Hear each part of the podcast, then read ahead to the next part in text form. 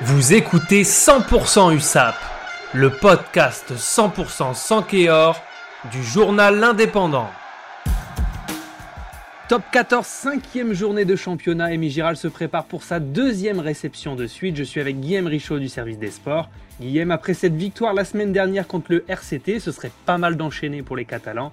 Samedi à 17h, l'USAP reçoit Castres. Qu'est-ce qu'on doit attendre de ce match Bonjour Johan. On doit attendre un match euh, compliqué. Euh, on doit attendre un match compliqué.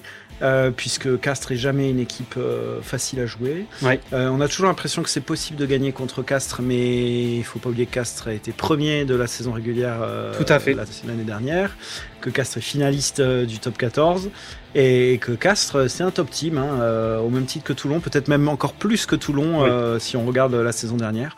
Alors Castres a un début de saison un peu compliqué, mais comme les top teams, euh, ils ont fini tard, euh, l'été a été a été a été long, euh, il y a eu des, il y a des blessures aussi, donc ils ont un peu de retard dans la mise en route. Euh, mais c'est pas pour autant que ça sera facile pour l'USAP. Donc il faut attendre un match de combat. Castres, c'est l'équipe type qui arrive à faire déjouer ses adversaires. On a souvent tendance à dire que Castres, c'est moche. Ouais, c'est souvent moche, mais ça gagne. Et, euh, et ça, c'est important. Euh, donc, euh, donc, il faut s'attendre à, à, un match tendu. Et c'est un match important pour l'USAP parce que, eh ben parce qu'il faut gagner, il faut prendre des points. La semaine dernière, ils ont pris 4 points contre Toulon, c'est très bien, mais il faut continuer et il faut enchaîner. Alors, c'est déjà un match charnière pour Perpignan?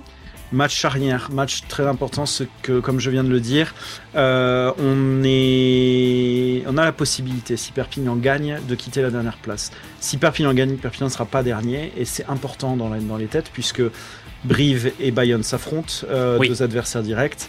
Euh, donc les points qui seront pris ce week-end comptent beaucoup. Euh, il y a aussi d'autres affrontements qui font que, bah, en cas de victoire, bah, finalement, Perpignan passera devant Castres. voilà, bon, il joue pas le même championnat que Castres, hein, il faut être honnête. Mais dans le petit championnat pour le maintien avec Bayonne, euh, avec euh, Brive, avec euh, Pau, c'est bien de gagner ce week-end et on est à domicile, on doit montrer qu'on qu'on gagne à domicile et c'est l'objectif.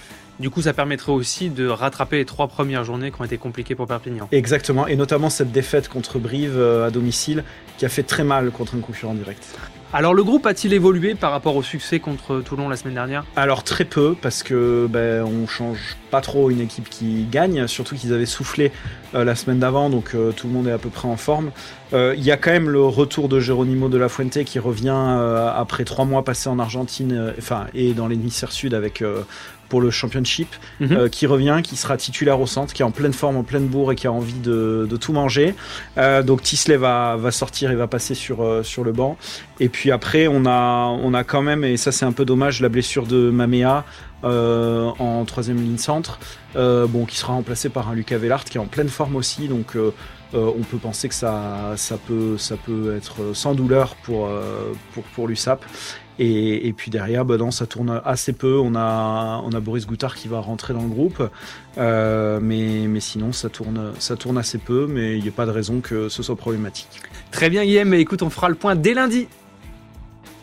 Retrouvez cette émission et toutes nos productions sur Radio Indep et en podcast sur l'indépendant.fr, nos réseaux sociaux et votre plateforme de streaming favorite.